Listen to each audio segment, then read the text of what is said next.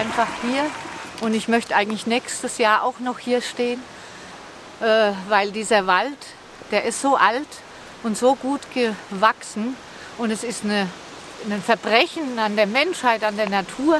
Wir machen hier klar, eine Verkehrswende muss sofort erfolgen. Der Dannenröder Wald darf nicht gerodet werden und eine neue Autobahn ist keine Option.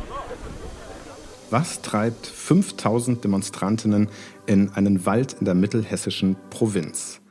Im Dannenröder Wald geht es um den Neubau einer Autobahn. Doch auf dem Spiel steht noch viel mehr. Und was das ist, erfährst du in diesem Podcast.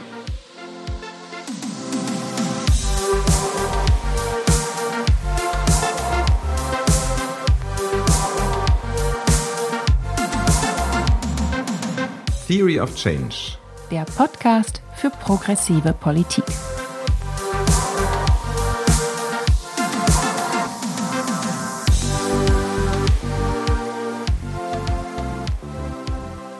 Hallo und herzlich willkommen zur zweiten Folge vom Campact Podcast Theory of Change.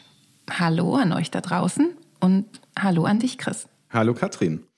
Wir wollen heute wieder auf ein aktuelles politisches Ereignis gucken und schauen, was steckt da eigentlich alles so an Bewegung drin und wo können wir uns da gut einmischen, um Sachen zu verändern.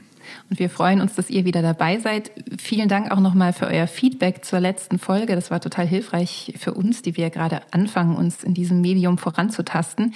Würde uns natürlich auch dieses Mal interessieren, wie es euch mit der Folge geht. Ja. Und damit starten wir in eine Folge, in der es um einen möglicherweise historischen Moment geht.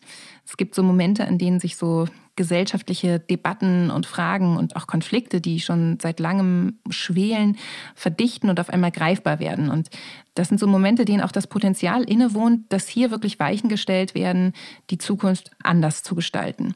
Und einer dieser Momente findet möglicherweise gerade statt in Hessen im Dannenröder Wald. Bevor wir jetzt in diese ganzen großen Fragen eintauchen, wollen wir noch einmal kurz äh, ja, zusammentragen, was ist denn eigentlich dieser Dannenröder Wald und worum geht es da genau? Vielleicht noch ganz kurz der Disclaimer. Wir nehmen diesen Podcast auf am Dienstag, den 6. Oktober. Der wird ein paar Tage später gesendet und es kann natürlich sein, dass sich dann schon wieder total viel getan hat auf der politischen Landkarte. Äh, wir berichten also jetzt den Stand vom 6.10. Genau, was heute klar ist, ist, es soll eine Autobahn gebaut werden. Und diese Autobahn soll von Kassel nach Gießen führen, also in Mittelhessen gelegen.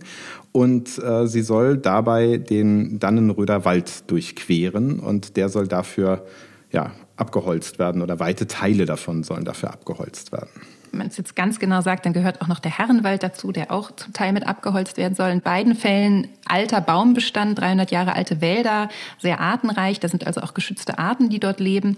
Zusätzlich handelt es sich noch um ein Trinkwasserschutzgebiet, was durch den Ausbau der Autobahn auch äh, bedroht wäre. Und jetzt ist also die Frage, da soll eine Autobahn durch einen intakten, klimaresilienten Wald gebaut werden. Warum? Der noch dazu ein Wasserschutzgebiet ist. Also das muss man auch noch wissen. Da hängt eine, also die Trinkwasserversorgung für eine halbe Million Menschen dran. Und äh, es ist zum Beispiel so, dass Fachleute, also unter anderem auch die Wasserwerke, warnen davor, äh, weil äh, diese Brückenpfeiler der Autobahn den Lehmboden durchbohren und dann können Schadstoffe ins Grundwasser einsickern. Das Ganze ist also offensichtlich ein Konflikt, der lokal sogar die Wasserwerke auf den Plan ruft. Und das auch nicht erst seit vorgestern, denn letztendlich hat dieser Bau der A49 eine ziemlich lange Geschichte. Die ursprünglichen Pläne sind, glaube ich, so ungefähr 40 Jahre alt. Mhm. Ich glaube, das ist tatsächlich im Gründungsjahr der Grünen 1980 äh, der derzeitige Streckenverlauf äh, sich so rauskristallisiert hat, der da äh, genommen werden sollte. Damals war noch nicht mal Helmut Kohl Bundeskanzler. Das finde ich wirklich bemerkenswert, dass wir immer noch diese Pläne jetzt umsetzen müssen in einer Welt, die sich doch durchaus gewandelt hat. Aber es gibt ja auch eine lange Geschichte des Protestes eigentlich gegen diesen Autobahnbau. Ja, es gibt, glaube ich, schon seit äh, fast auch 40 Jahren, weiß ich nicht, Bürgerinitiativen dagegen, ähm, die das schon immer verhindern wollten. Der BUND Hessen hat mehrfach geklagt äh, auf Basis von europäischem Naturschutzrecht, auf Wasserschutzrecht. Ähm, diese Klagen sind aber letztlich alle gescheitert. Äh, und deswegen ist ja, Stand heute immer noch der Plan, durch diesen Wald eine Autobahn zu bauen. Es kommt jetzt aber, finde ich, auch nochmal Bewegung rein. Und das ist ja vielleicht auch für einige von euch tatsächlich in den letzten Wochen auf einmal sichtbar geworden, weil dieser Wald jetzt anfängt, bundesweit Schlagzeilen zu machen, weil sich eine Protestbewegung dort wirklich zusammenrottet und immer stärker auf den Plan tritt. Das waren bis vor kurzem noch einzelne BaumhausbewohnerInnen, die dort seit etwa einem Jahr im Wald sind, um ähnlich wie vor zwei Jahren im Hambacher Wald einfach durch ihre Anwesenheit den Wald zu schützen vor Rodung für diesen Autobahnausbau. Mhm. Und ähm, die wächst jetzt aber an. Also es gab Waldspaziergänge mit Tausenden von Leuten und jetzt gerade am Wochenende waren 5000 Menschen dort vor Ort, um bei einer Kundgebung gegen die Abholzung des Waldes zu protestieren. Ich finde das total beeindruckend. Ich kann mich erinnern, wir haben vor einem Jahr schon mal, da sind so die ersten Baumhäuser entstanden, haben wir das bei Campact auch schon mal diskutiert und uns auch die Frage gestellt, das ist ja total spannend, was da passiert, aber lässt sich eigentlich der Erfolg vom Hambacher Wald, mhm. Stichwort Braunkohle, so einfach wiederholen? Und jetzt ist es tatsächlich so, dass also gestern die Auseinandersetzung um diesen Wald schon auf Seite 1 der Süddeutschen angekommen ist. Also da braut sich irgendwie was zusammen. Und gleichzeitig gibt es natürlich eine Parallele oder an der Stelle hört sozusagen die Parallele auf, dass im Dannenröder jetzt tatsächlich die Rodung begonnen hat. Das ist ja beim Hambacher Wald gelungen, dass sozusagen mhm. auf den allerletzten Metern diese Rodung gestoppt wurde. Jetzt ist es aber im Dannenröder am 1. Oktober zum ersten Räumungs- und Rodungseinsatz gekommen, pünktlich zu Beginn der Rodungssaison und mit großem Polizeiaufgebot. Und die Bilder von diesem Polizeiaufgebot, die haben mich schon auch ziemlich wütend gemacht. Also ich habe so ein paar Videos gesehen und es gibt so eins, ähm, wo so junge Leute, ich glaube, das sind äh, Fridays-AktivistInnen, ähm, ruhig, entspannt auf eine Polizeikette zugehen. Und ähm, ich meine, das ist mitten irgendwo im Grünen, da droht für nichts irgendwie eine Gefahr.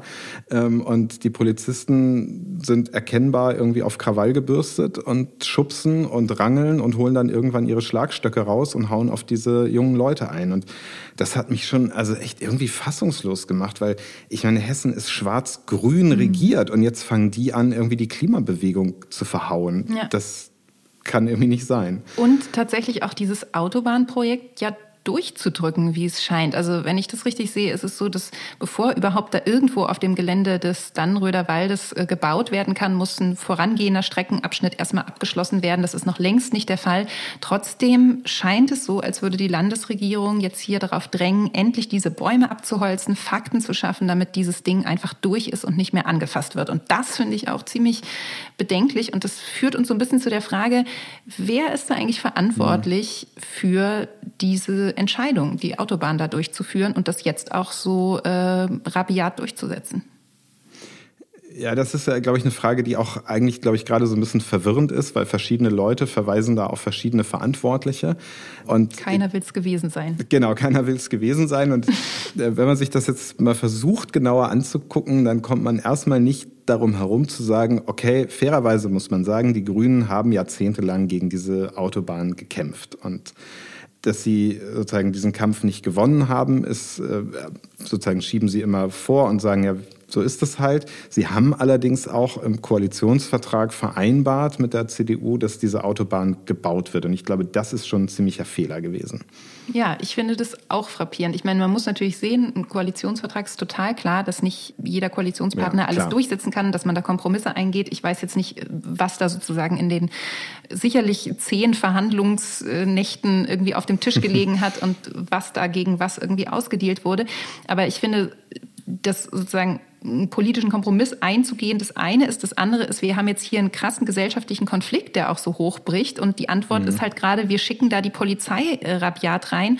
Und man hört jetzt von den hessischen Grünen leider ziemlich wenig auf Landesebene. Also Tarek Al-Wazir ist auch Verkehrsminister des Landes. Der ist jetzt im Grunde genommen gefühlt abgetaucht. Und ich würde mir da zumindest eine vermittelnde Rolle wünschen.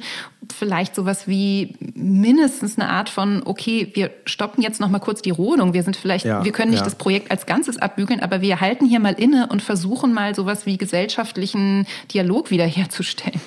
Ja, also ich finde das fast, also der verweist dann ja immer auf Andi Scheuer, da gucken wir gleich noch drauf, welche Rolle der eigentlich spielt, aber auf den schiebt er immer so die Schuld und sagt, naja, das ist ein Projekt der Bundesregierung, wir setzen das nur um, aber ich finde, das hat fast so was von so einer Art Beamtenmentalität irgendwie. Und ich meine, der Typ ist, ist Minister in der Landesregierung und natürlich kann er mehr Leidenschaft zeigen und sich da jetzt stark machen, dass da irgendwie zumindest mal ein Stopp reingehauen wird, aber er tut so, als wenn er da eigentlich irgendwie gar keine große Rolle drin spielen kann. Was ist denn die Rolle von Scheuer dann in diesem Konflikt?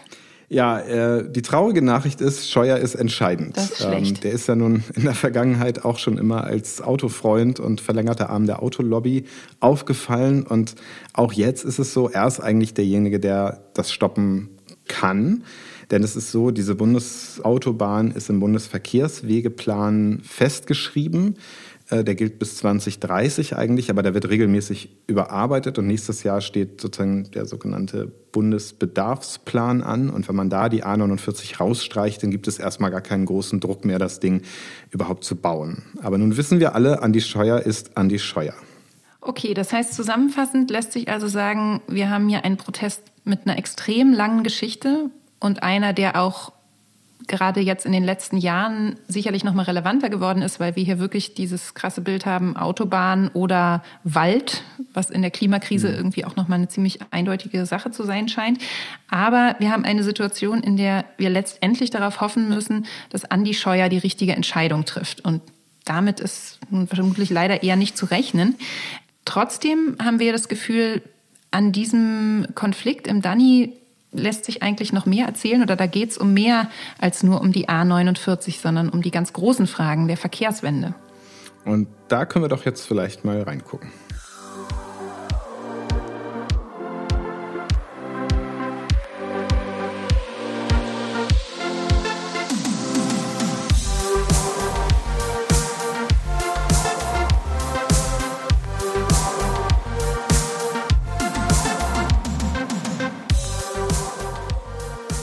Autobahn gegen Wald. Um diesen Konflikt geht es also im Dannenröder Wald und wir sind aber eingestiegen mit der These, dass es eigentlich um noch viel mehr geht und dass sich im Dannenröder Wald vielleicht nichts weniger entscheidet als die Verkehrspolitik der nächsten 10, 20 Jahre. Und warum wir das denken, das wollen wir jetzt miteinander nochmal diskutieren und wir haben uns im Vorfeld ein paar Gedanken gemacht und haben das Gefühl, es gibt eigentlich so drei Punkte, die bei uns ziemlich zentral sind, wenn wir darüber nachdenken, warum die Proteste am Dannenröder Wald jetzt so entscheidend für die Verkehrspolitik sind. Das Erste, was wir wirklich spannend an diesem Danny-Debakel finden, ist, dass sonst ein Großteil dieser Debatte um die Verkehrswende in der Zukunft spielt. Das heißt, es geht immer darum, was ist 2030 so auf unseren Autobahnen zu finden an Autos, äh, was ist 2040, wie lange geht das mit dem Verbrennungsmotor? Und letztlich ist das alles immer so eine ja, Debatte in der Zukunft, die heute gar nicht so richtig stattfindet. Was ja auch jetzt aus dem Gesamtklimabereich nicht unbekannt ist. Also wir haben zwar ja doch immer, wenn ich den Eindruck habe, es wird um Klimaziele verhandelt, gibt es schon immer auch eine harte Diskussion und da wird irgendwie viel gerungen. Das sieht man jetzt ja unmittelbar gerade auch an den Diskussionen über das EU-Klimaziel. Aber letztendlich mhm. ist allen, die da verhandeln, klar, die Ziele, um die es geht, die müssen umgesetzt werden und für die ist dann eine Regierung verantwortlich, der ich längst nicht mehr angehören werde, weil das ist ja in 10, 20, 30 Jahren zum Teil, über was da gesprochen gesprochen wird. Und äh, das macht es dann letztendlich oft auch so ein bisschen abstrakt. Ja, Classic ist da Markus Söder. Das ist mir neulich wieder über den Weg gelaufen. Ähm, der war ja mal bayerischer Umweltminister und hat tatsächlich 2007 gefordert, dass nach 2020, also nach diesem Jahr, kein Verbrennungsmotor mehr verkauft werden sollte und neu zugelassen. Ähm, und nun haben wir 2020 und was macht Markus Söder? Er fordert den Zulassungsstopp für 2035. Also wieder so grob 15 Jahre äh, in die Zukunft verschoben. Und das ist natürlich so, äh, wird das mit der Verkehrswende, glaube ich, nichts. Ja, auf jeden Fall. Und ich finde, dass dieses, ähm, diese Zukunftsdiskussion, die ist natürlich, wissen wir alle, dass es total entscheidend ist, auch äh, Ziele zu setzen für die Zukunft, damit man so eine Richtschnur hat, wo man hinarbeitet und so.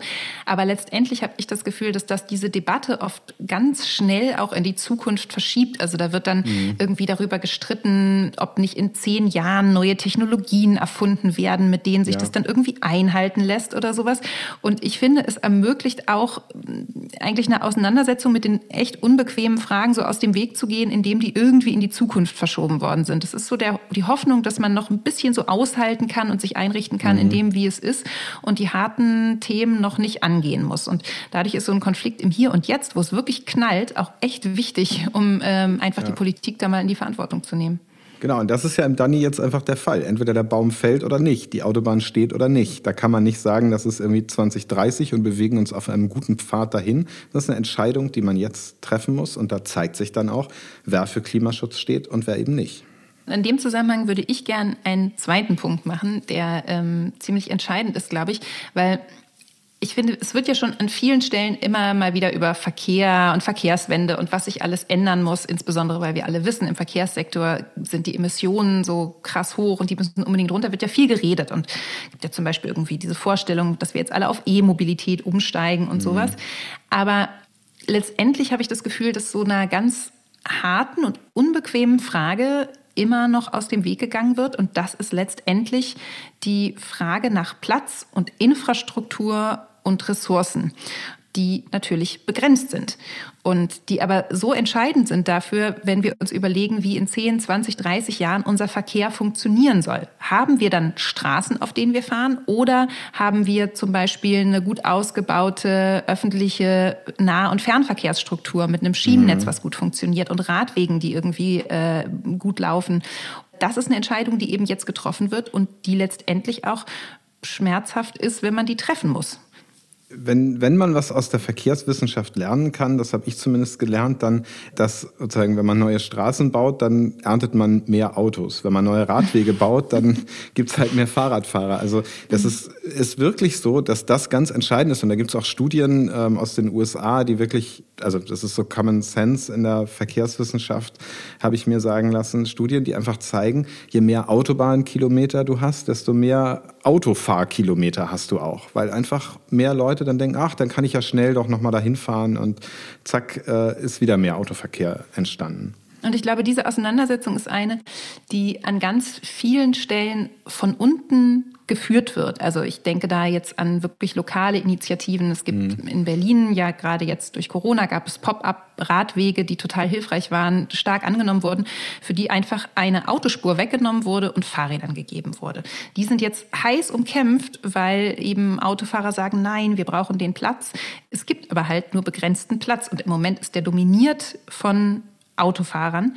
Und auf lokaler Ebene wird es also an vielen Stellen schon verhandelt und brechen diese Konflikte auf, ähm, damit sie eben ausdiskutiert werden.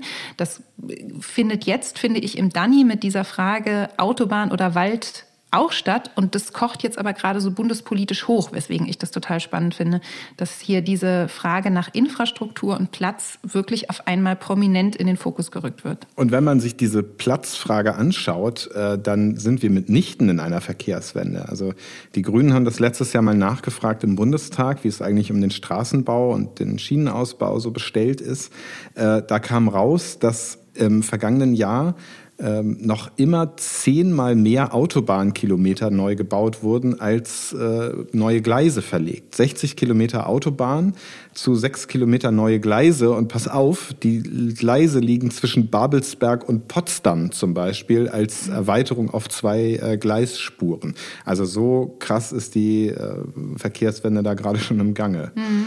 Ja, und dazu passt auch, ich hatte auch jetzt in der Vorabrecherche nochmal geguckt, dass ja wir parallel zu diesem, wie du gerade beschrieben hast, erschreckend geringen Ausbau seit Jahren auch einen Rückbau von Schieneninfrastruktur haben, weil eben gerade regionale Strecken äh, weniger stark bedient werden, weil die nicht mehr ordentlich gewartet werden. Und das ist, ich glaube, die Zahlen sind von 2018, aber dass zu dem Zeitpunkt in den letzten 15 Jahren 16 Prozent der gesamten Streckeninfrastruktur stillgelegt wurde. Ja, das sind also mehr als 5000 Kilometer Kilometer Bahnstrecke, die wir eigentlich dringend bräuchten, mhm. um die Verkehrswende hinzubekommen, hin zu klimaneutraler Mobilität. Ja, und da will die Bundesregierung zwar irgendwie so nebulös auch weiter investieren, aber Fakt ist, zwischen 2017 und 2030 will die Bundesregierung circa 270 Milliarden Euro ausgeben für Infrastruktur und davon fließt die Hälfte in Autobahnen und Bundesstraßen. Du hattest ja vorhin schon den ähm, Verkehrswegeplan erwähnt, der ja mhm. so ein mhm. bisschen quasi wie der Fahrplan für, für den Ausbau oder für die Ausbau und Instandhaltung irgendwie der Verkehrswege in Deutschland ist. Da geht es ja zum einen eben um Straßen, dann aber auch um Schienen und Wasserverkehrswege.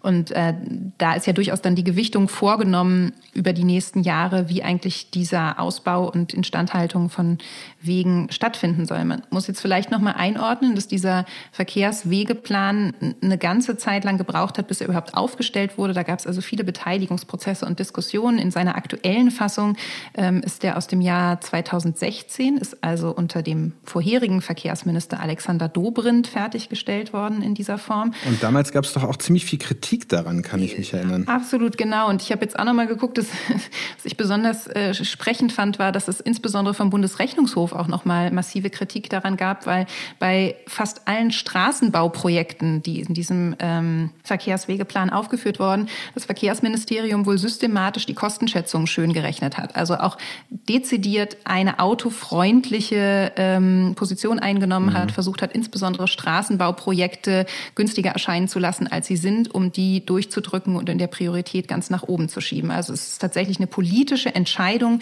hier eine Priorisierung der Straßen und des Automobil- und fossil betriebenen Güterverkehrs ähm, eigentlich vorzunehmen. Ja, ich denke, an diesen Bundesverkehrswegeplan müssen wir ran. Und in dem Zusammenhang, glaube ich, kann man sagen, dass der ganze Danny zumindest schon einen kleinen Erfolg erzielt hat, dass nämlich die Grünen, aufgeschreckt von dem ja, ziemlich desaströsen Verhalten ihrer hessischen Landeskollegen auf Bundesebene gesagt haben, wenn wir nächstes Jahr ähm, in eine Bundesregierung kommen, dann wollen wir ran an den Bundesverkehrswegeplan. Wir wollen ein Moratorium äh, für neue Straßenbauprojekte und wir wollen da die Gewichtung verändern. Und und ja, weiß man nicht, das ist jetzt vielleicht auch alles so ein bisschen wohlfeil, aber ich glaube, auf eine gewisse Art und Weise ist das gut, weil wir sie nämlich dann darauf festnageln können und dieses Wort steht jetzt.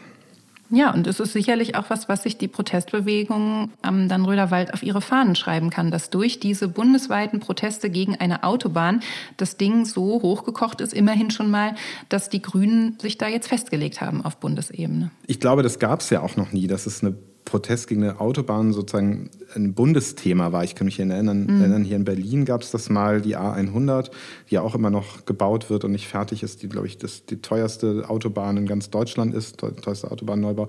Aber das war es dann auch schon, dass es so richtig Bundesthema ist, das ist total neu und das ist ein Riesenerfolg. Damit kommen wir vielleicht noch zu einem dritten Punkt, warum die Proteste am Dani so entscheidend sind und wir auch so dankbar dafür sind, dass die jetzt tatsächlich so eine Dynamik entfalten. Das ist nämlich der, dass diese Art von Protest, wir haben jetzt gerade von Bundesverkehrswegeplan gesprochen, ja, allein das Wort schon, ähm, diese Art von Protest äh, an Orte zu gehen, an denen ganz konkrete Auseinandersetzungen sind, an symbolträchtige Orte, wo wir sehen, hier steht Autobahn gegen Wald, das ist einfach total wichtig, um diesen Protest sichtbar zu machen und diese Diskussion überhaupt wahrnehmbar zu machen für ein breiteres Publikum. Ja, das selbst wenn ich in der Kampagnenplanung irgendwie darüber nachdenke, ähm, wir machen jetzt eine Kampagne oder eine Demo zum Bundesverkehrswegeplan, da, also weiß nicht, da zieht sich mir alles zusammen, ist ja grauenvoll. Mhm. Und das hier ist halt einfach eine ja, eine lebendige Geschichte, womit ich was anfangen kann und was mich auch berührt, wenn da Bäume stehen, Baumhäuser gebaut sind und dann kommen da die Sägen und Baumaschinen angefahren.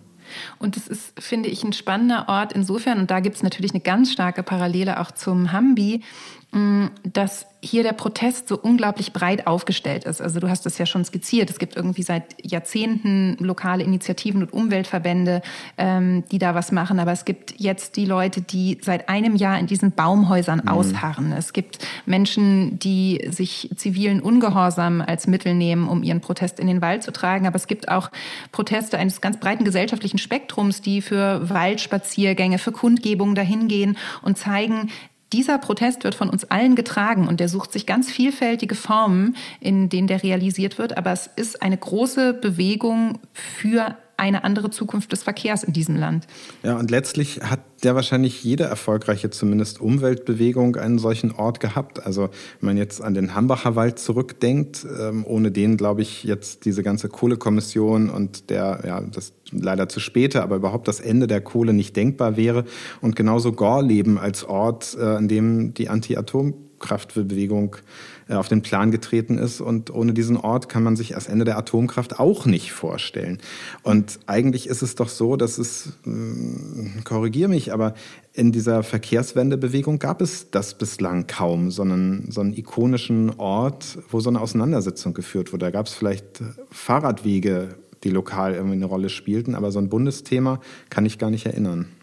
Ja, also es passiert natürlich wahnsinnig viel auf, auf lokaler Ebene ja. und in verschiedenen Kontexten. Aber ich glaube auch, dass ähm, das jetzt einfach ein dankbarer Moment ist, den man sich greifen muss, wo tatsächlich bundespolitisch Aufmerksamkeit darauf langsam kommt und wo sich das ja auch nochmal in diesem Konflikt so zuspitzt, dass es sich total gut erzählen lässt, dass man eben wirklich zeigen kann, wer sind diese Menschen, die da seit einem Jahr im Wald ausharren? Warum muss ein Wald, der sozusagen auch ein Wald ist, der für den Klimaschutz total wichtig ist? Ja, also man darf nicht vergessen, mhm. dass im Moment die Bundesregierung mit einem milliardenschweren Programm versucht, deutsche Wälder klimaresilient zu machen, auf Mischwälder ja. setzt. Äh, und hier haben wir sozusagen einen jahrhundertealten gewachsenen Wald, der genau das kann und der wird jetzt umgeholzt für noch mehr Verkehr. Also das ja. ist tatsächlich in seiner Wahnwitzigkeit auch ein total guter Moment, um diesen Konflikt medial erzählen zu können und einfach greifen zu können, um was es da eigentlich geht.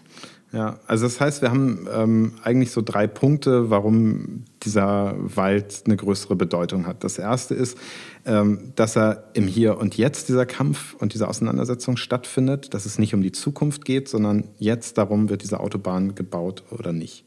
Und diese mhm. Frage ist zweitens ja auch relevant, weil es halt um Platz, um Infrastruktur geht und nicht nur um Antriebstechnologie, E-Autos, sondern letztlich die Art und Weise, wie wir in Zukunft Verkehr denken wollen. Und drittens ist es halt ein Symbol für eine ja, größere Bewegung. Und deswegen ist es vielleicht spannend, jetzt nochmal zu gucken, wie geht das denn jetzt eigentlich weiter mit diesem konkreten Kampf da im Dannenröder Wald. Das sollten wir jetzt zum Schluss nochmal tun.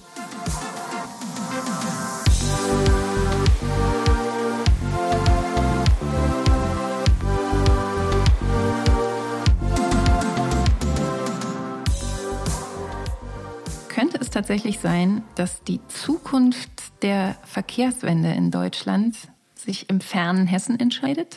Das ist ja so ein bisschen die These, mit der wir hier rumspielen. Und da hängt natürlich jetzt die Frage dran, wenn diese Proteste im Dannenröder Wald so entscheidend sind, was können wir dann eigentlich tun, um die zu bestärken, zu unterstützen? Was können wir als Bewegung tun, aber was können wir vielleicht auch als Einzelne tun, um uns hier einzubringen? Also als Einzelne können wir auf jeden Fall, wenn wir jetzt den Podcast gleich zu Ende gehört haben, erstmal den, unseren Eilappell von Campact unterzeichnen, der ja einen Stopp dieser Rodungen fordert, der einen Stopp dieser Autobahnpläne fordert. Ähm, das ist auf jeden Fall ein guter Weg, sich erstmal mit den Protesten zu solidarisieren und auch dann in der Folge halt auf dem Laufenden zu bleiben, was an Aktionen und Demos und so geplant ist. Da wird sicherlich jetzt einiges noch passieren. Also es gibt ja immer diese Sonntagsspaziergänge im Wald, die werden weitergehen und man ist auch vor Ort. Die lokalen Initiativen und die Umweltverbände, die versuchen das zu unterstützen, sind wir jetzt auch dabei äh, zu überlegen, welche nächsten größeren Protestereignisse dort abgehalten werden können. Natürlich immer unter der Vorgabe, dass wir gucken, dass wir das sicher hinkriegen in Corona-Zeiten mit Abständen und auch den Transport dahin äh, gewährleisten können. Aber wir werden sicherlich weiter versuchen, vor Ort zu sein und den Protest dort auch zu unterstützen. Ja, und ich glaube, dass das für die Grünen schon echt ganz schön unangenehm werden kann, gerade in Hessen. Denn da ist im März äh, Kommunalwahl. Äh, und da wird ganz sicher das für die Grünen unangenehm, wenn sie hier so mit ihrer Glaubwürdigkeit spielen und letztlich als die Autobahnpartei da in diesen Wahlkampf gehen müssen. Deswegen kann ich mir schon vorstellen, dass alles, was da jetzt noch kommt, was geplant ist, was bewegt. Und ich finde es eigentlich ganz ermutigend, dass man jetzt äh, auf Bundesebene, gut, die sind nicht direkt verantwortlich, aber dass wir hier schon mhm. mal so eine Festlegung der Grünen Spitze bekommen haben. Und ähm, man muss jetzt eigentlich davon ausgehen, wenn die Grünen es schaffen, im nächsten Jahr in die Bundesregierung zu kommen, dann ist das auch was, worauf wir sie festnageln können. Ja, dann nehmen wir sie jetzt beim Wort. Also das würde ich auch sagen. Auf jeden Fall, ja. Und das ist, glaube ich, so auch so ein bisschen das, was ich mitnehme aus diesem, dieser ganzen Diskussion um den Dannenröder Wald. Es, wir wollen natürlich versuchen, das zu verhindern, dass diese Autobahn äh, da gebaut wird. Ob uns das gelingt, ist total ungewiss. Aber was ich sicher weiß, ist, dass diese Proteste trotzdem einen Effekt haben und auch ein Erfolg sind, auf den wir als Bewegung schon jetzt stolz sein können. Ja, da fühle ich mich jetzt natürlich irgendwie auch ein bisschen an unsere letzte Folge irgendwie erinnert, ja, wo wir mit den Fridays ja darüber gesprochen haben, dass Bewegung irgendwie auch einen langen Atem manchmal braucht und dass es dann tatsächlich äh, diese Orte sind, an denen sich sowas entzündet und vielleicht der Protest nicht immer unmittelbar erfolgreich ist, aber letztendlich sich dadurch Politik als großes Ganzes verändert. Ja, das war ja auf jeden Fall in der Anti-AKW-Bewegung so, also Proteste gegen Brockdorf, Gronde.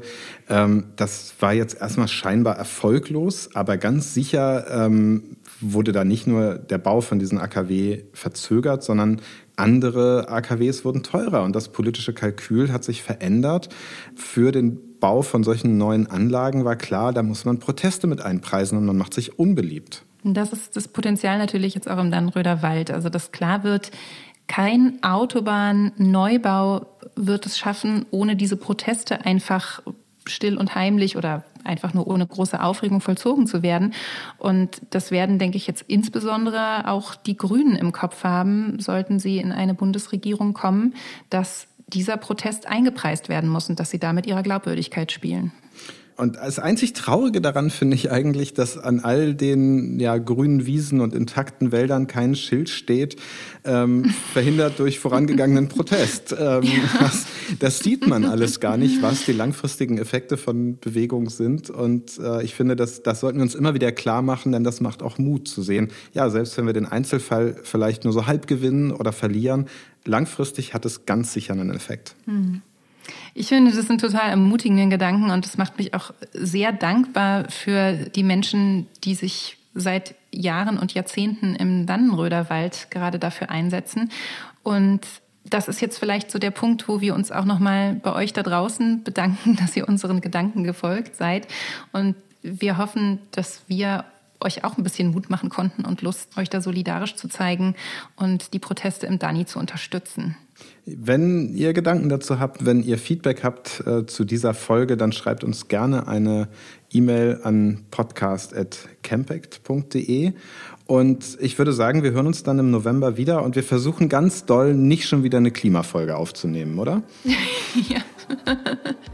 Wir werden sehen, was sich dann für Gelegenheiten bieten, über was wir sprechen können.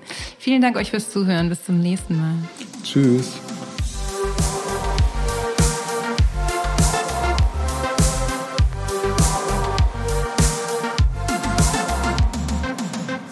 Theory of Change ist der Podcast von Campact, der Bürgerinnenbewegung für progressive Politik.